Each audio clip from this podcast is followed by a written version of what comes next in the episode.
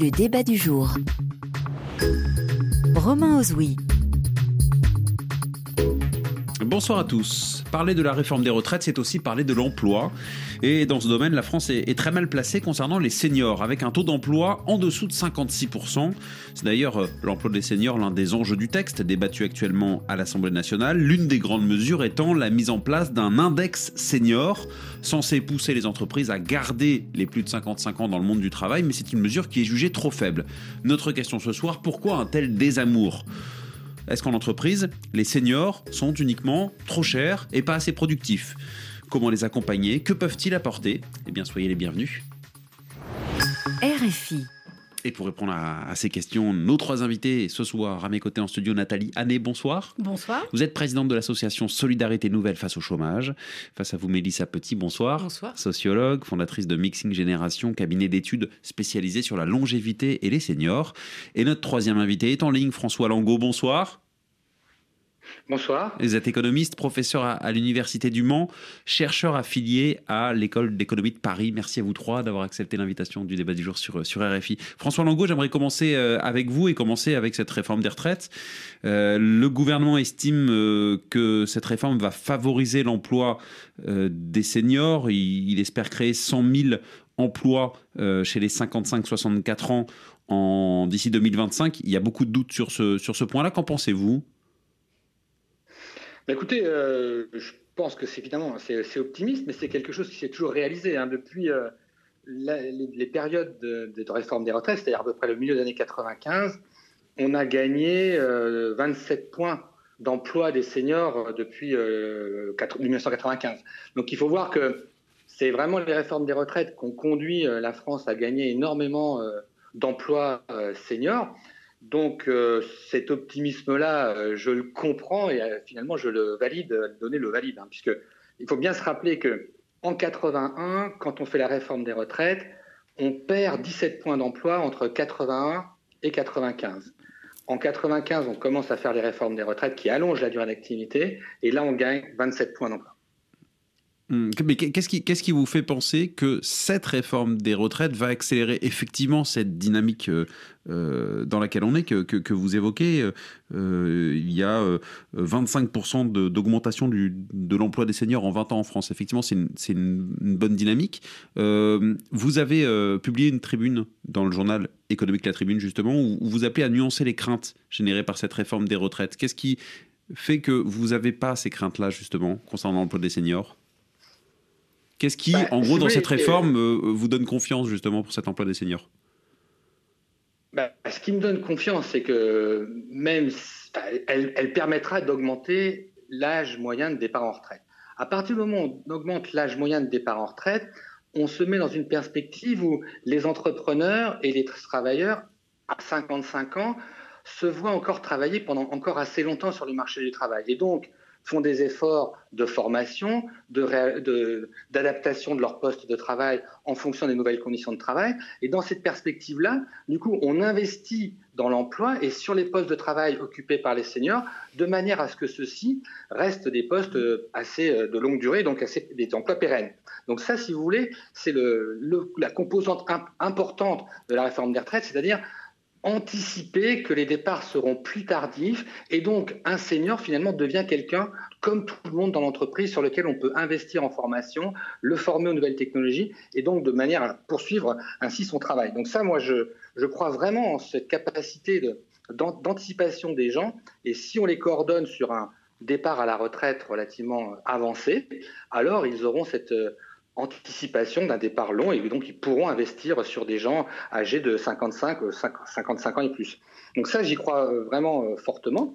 Maintenant, effectivement, on peut toujours nuancer parce que, évidemment, quand on déplace l'âge de départ en retraite, eh bien ceux qui étaient fragiles aujourd'hui, c'est-à-dire ceux qui ont entre 60 et 62 ans, bah, on va les déplacer vers les 62-64 ans. Donc effectivement, cet effet de bord qui fait que quand on est très très proche dans l'âge de la retraite, effectivement, son emploi devient un petit peu plus fragile, ben on le déplace vers des tranches de population un peu plus âgées. Mais ce qu'il ne faut pas oublier, c'est que quand on déplace les emplois fragiles de 62 à 64 ans, ça veut dire que ceux qui sont entre 60 et 62 ans ne sont plus maintenant fragiles. Mmh, mmh. Donc, si vous voulez, on, on pérennise vraiment beaucoup d'emplois avec ce type de réforme. Nathalie Année, je vous vois dubitative par rapport à ce que, à ce que dit François Langot. Alors en effet, c'est le mécanisme idéal visé. La réalité est malheureusement plus complexe parce que parmi ces seniors, il s'en trouve euh, une partie importante qui est au chômage. Alors on dit bien le taux de chômage des seniors est inférieur à celui de l'ensemble de la population, 6,3 versus 7,3, euh, quelque chose comme ça. Mais euh, les seniors sont, au chômage, sont plus nombreux à être au chômage de longue durée. Leur durée moyenne au chômage est deux fois plus importante. Et vous allez me dire quel rapport avec ce que vient de dire monsieur, mais tout simplement que malheureusement, et ça c'est dans l'étude d'impact euh, du gouvernement pour la réforme des retraites, on, aura, on envisage dans cette étude d'impact réalisée par la, la Direction générale du Trésor 300 000 seniors en plus mais au, en, emploi, mais on envisage aussi 200 000 sans emploi ni retraite. Donc les nini, on parlait des NITS en parlant des jeunes, on a les sans emploi ni retraite aujourd'hui pour les seniors. Et donc c'est des personnes qui vont se retrouver, euh, alors dans le meilleur des mondes, on a cette évolution euh, décrite par euh, notre interlocuteur, mais dans la vraie vie, il y a aussi toute une part de personnes qui vont souffrir de cette difficulté. Et cette difficulté va être d'autant plus importante que les réformes récentes de l'assurance chômage euh, conduisent à réduire la durée d'indemnisation, à rendre plus difficile l'ouverture de droits pour les gens qui travaillent de façon précaire et à réduire le montant de calcul de l'indemnisation quand il s'agit de gens qui sont en situation hmm. précaire. Donc pour le dire autrement, on va certes avoir des gens qui, euh, cadres qualifiés, auront peu de difficultés, sauf euh, problème de santé personnelle, à rester en emploi à la faveur de cette de ce déplacement de l'âge légal de la retraite, mais on va avoir aussi un volume important de personnes, évaluées par le gouvernement lui-même à plus de 200 000, qui vont euh, se retrouver dans des situations plus difficiles parce que en coupure entre leur indemnisation chômage et, l'âge auquel ils pourront ouvrir hmm. leurs droits à la retraite. Alors, il y a effectivement cette situation des nini, comme vous dites, ni emploi ni retraite. C'est euh, près d'un assuré sur deux qui est plus en emploi au moment de liquider ses droits à la retraite. Je, voudrais qu'on élargisse le débat, euh, parce que notre question, c'est pourquoi un tel désamour des seniors en entreprise? Mélissa Petit, cette question du, vous qui êtes sociologue, euh, de l'emploi des seniors, finalement, ça, ça révèle le défi du, vieillissement de la population en France aujourd'hui?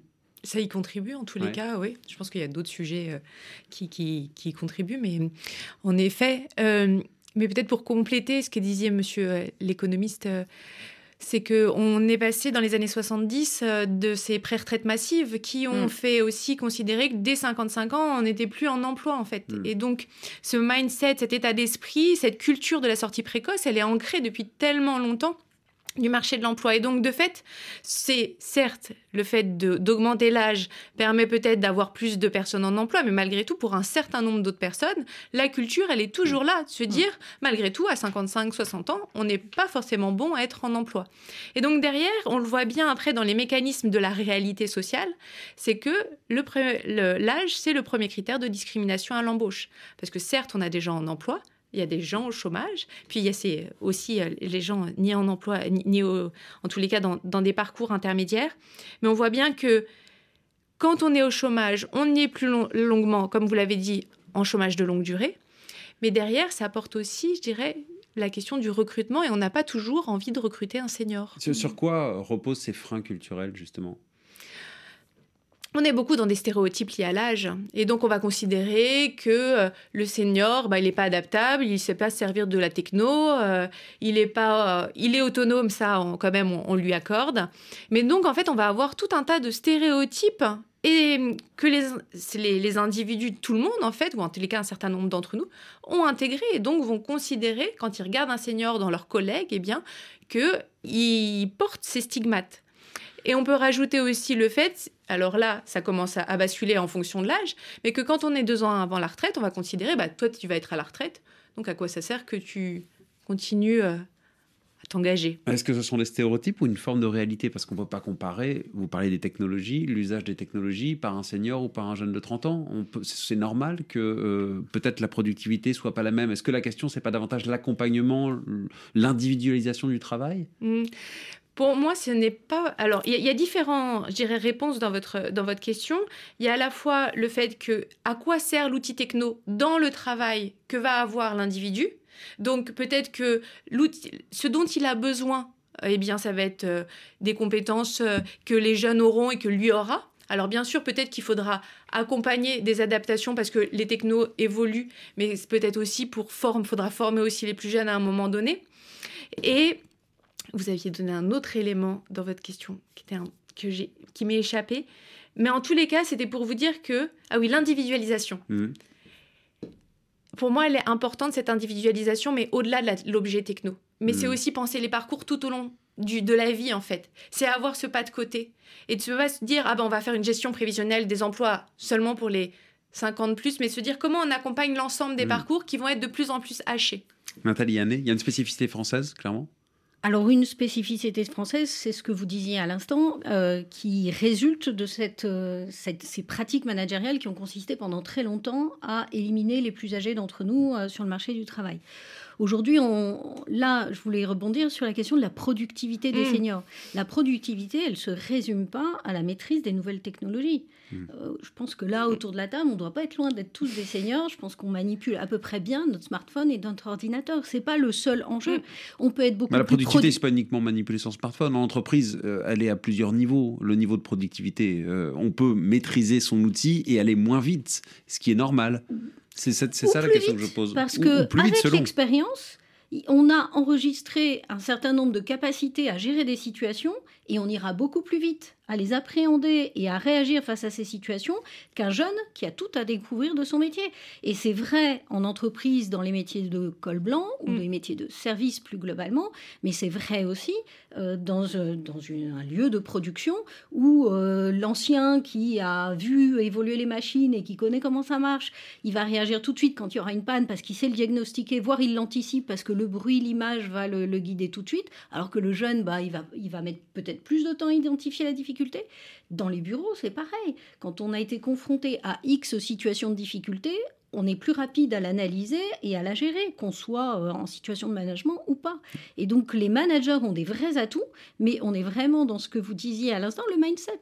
Mm. On se représente qu'arrive un certain âge, on est forcément plus lent. Bah non, il y a des gens qui sont lents, lents à 20 ans et d'autres qui sont jamais lents et à 90 ans qui sont encore en train de secouer la pulpe de leur entourage. Mais c'est vraiment, pardon, valoriser les expériences, quoi. L'expérience du parcours de vie et ce que vous disiez, cette habitude qu'on a pris. Euh, on va parler de l'expérience. Est-ce que le Seigneur, sur ce plan-là, et c'est indubitable, peut, peut, apporter? Mais François Langot, l'économiste, vous qui êtes économiste, euh, les seniors sont trop chers et pas assez productifs. C'est ce qu'on peut lire de la part de plusieurs employeurs. Euh, quel est votre œil d'économie sur ce, sur ce sujet-là?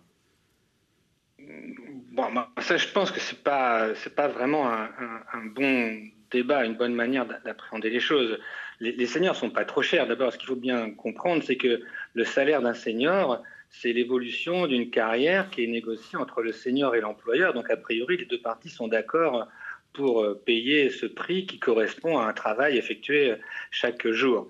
Donc euh, le problème par contre qui se pose, si on revient vraiment à la question initiale qui est la réforme des retraites, c'est que ah, la, justification d'un la justification d'un paiement et le fait que ce paiement soit reproductible quelques années qui vont suivre les 55 ans, c'est qu'évidemment, l'horizon de travail de la personne va être long. C'est-à-dire que si je sais que cette personne va rester longtemps en contrat avec mon entreprise, alors je vais lui payer des formations, alors je vais la mettre au goût des nouvelles technologies, parce que je sais que la relation d'emploi va perdurer et donc ça va profiter à l'ensemble des deux parties. Si par contre, je me mets effectivement euh, dans le cadre institutionnel que, dressait tout à l'heure euh, notre collègue qui disait qu'il y avait les pré-retraites en France à 55 ans, ça veut dire que quand ces mécanismes-là étaient encore en place dans les années 80 et 90, euh, début 90, les, départs anticipés pouvaient se faire déjà à partir de 50 ans. C'est-à-dire qu'on anticipait un départ entre 50 et 55 ans.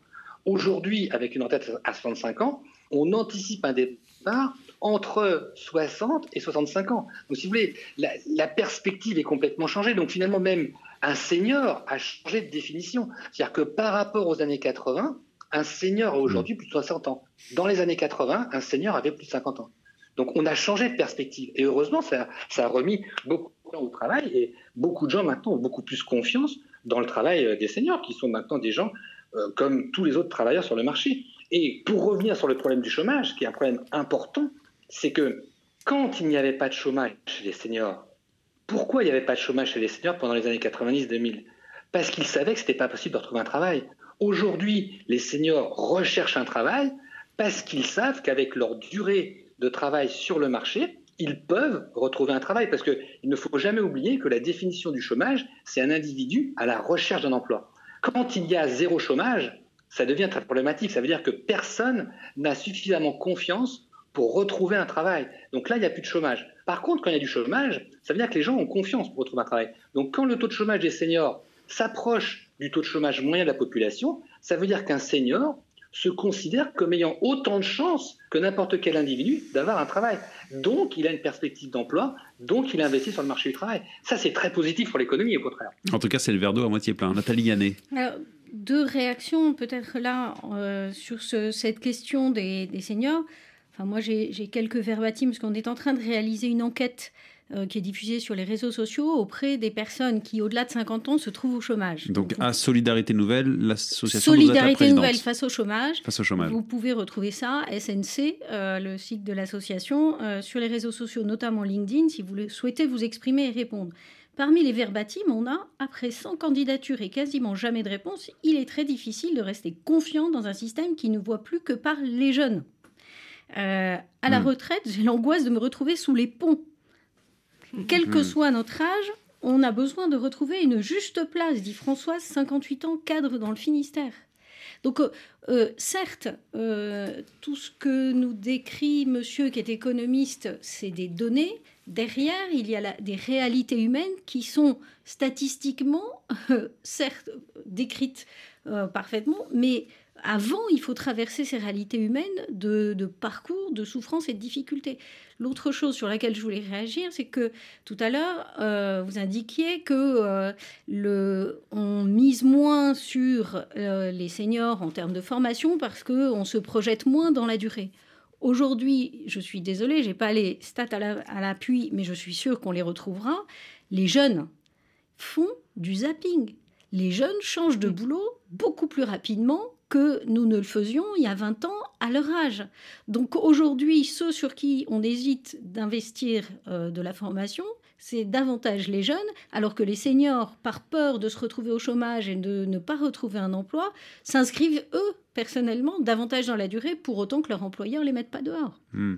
Mélissa Petit, euh, dans le sens de ce que citait Nathalie Hannet, je peux hmm. donner le témoignage euh, d'une femme, Catherine, c'est dans le Parisien, qui est au chômage depuis trois ans, qui enchaîne les entretiens sans succès. À 58 ans, plus personne ne veut de nous, dit-elle. Hmm, euh, on est de plus en plus vite vieux en entreprise aujourd'hui, en France? En fait, la, crainte, c'est que c'est quand on arrive, euh, qu'on est hors de l'entreprise, en fait. C'est comment on va se redéfinir. Mm. En effet, on va partir sur un chemin euh, difficile, euh, complexe. en fait, c'est oui, c'est pour ça que j'essaye de faire un peu la différence entre en emploi et puis en dehors de l'emploi, parce qu'après, les, parcours vont être un peu différents. On, Mais... on pose la question des seniors en entreprise ce soir. Mm. Oui, oui. En tout cas, de l'emploi des seniors. Oui, oui, oui. Et donc, de toute façon, en entreprise, oui, c'est compliqué d'être un senior. Ah, hmm, c'est compliqué parce que euh, y a une crainte sur son, sur son poste. Euh, il y a une crainte de pouvoir euh, toujours être accepté pour certains, hein, mais c'est aussi la nécessité de s'engager véritablement sur ce sujet et que les entreprises aussi s'engagent, que s'engagent sur du management intergénérationnel, qui considèrent aussi les... on parlait de formation, quand même, il y a les, les stades sur les 55 euh, ans et plus qui ne vont pas en formation sont les plus importantes en fait. Mais aussi parce que euh, ils jugent pas que c'est leur place, parce que donc ils vont eux-mêmes s'éloigner euh, de cette possibilité parfois. Les entreprises vont pas miser, comme disait euh, Madame Annette, Année.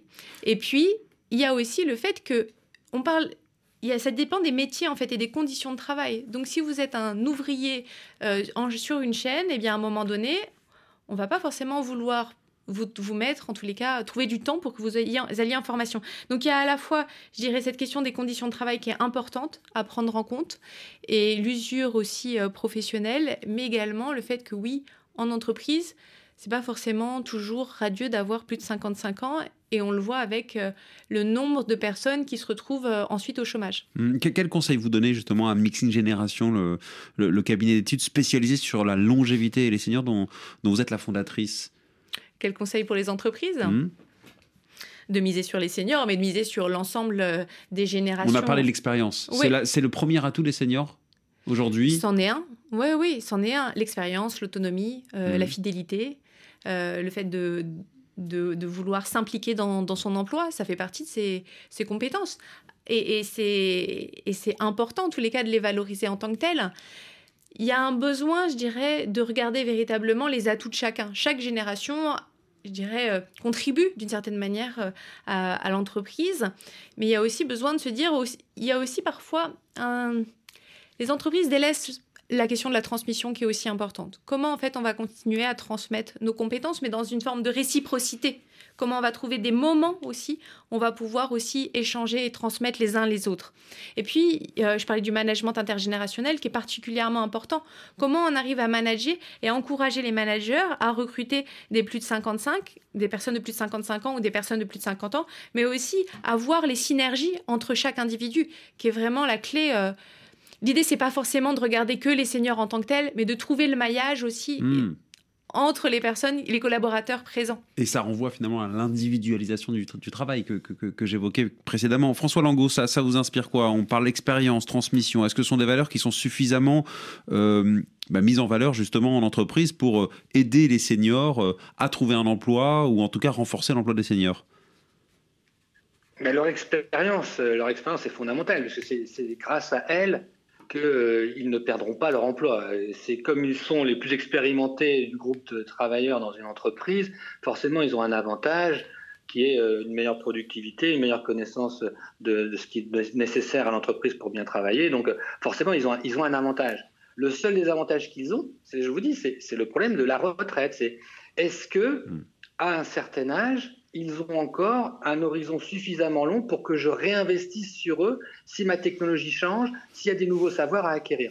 C'est la seule question qui se pose pour eux. Et donc, plus on aura des politiques qui réduiront cet âge, moins on fera confiance à des gens âgés. Donc ça, c'est vraiment un mécanisme qui est très très simple, mais qui est le mécanisme fondamental à comprendre pour la France si on la compare à nos partenaires, puisqu'en fait, il faut quand même bien voir qu'on est quand même le seul pays au monde à avoir mis la retraite à 60 ans. Et c'est dans notre seul pays que se pose le problème de l'insertion des gens sur le marché du travail à 60 ans. Parce qu'évidemment, dans tous les autres pays du monde, à 60 ans, tout le monde travaille. Et, ça, et ça la question ne se pose pas. Donc, euh, si vous voulez, il faut quand même bien avoir en tête ce traumatisme qu'on a vécu, qui est un traumatisme institutionnel majeur, qui a fait qu'une une tranche entière de population a été déclassée, pas de manière technologique, elle a été déclassée de manière institutionnelle.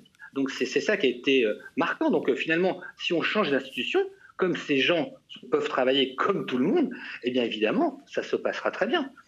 Parce que rien, rien ne fait qu'en France, le travail à 60 ans est plus difficile qu'en Allemagne, en mmh. Finlande, en Suède, aux États-Unis. Il n'y a aucune raison qu'une entreprise qui est une entreprise international qui a tous les postes de travail exactement identiques dans tous ces pays fasse qu'en France, ce soit plus compliqué. Ça n'est pas, possible. Donc le travail est identique, les conditions de travail sont identiques, les technologies sont identiques. On est un pays extrêmement développé.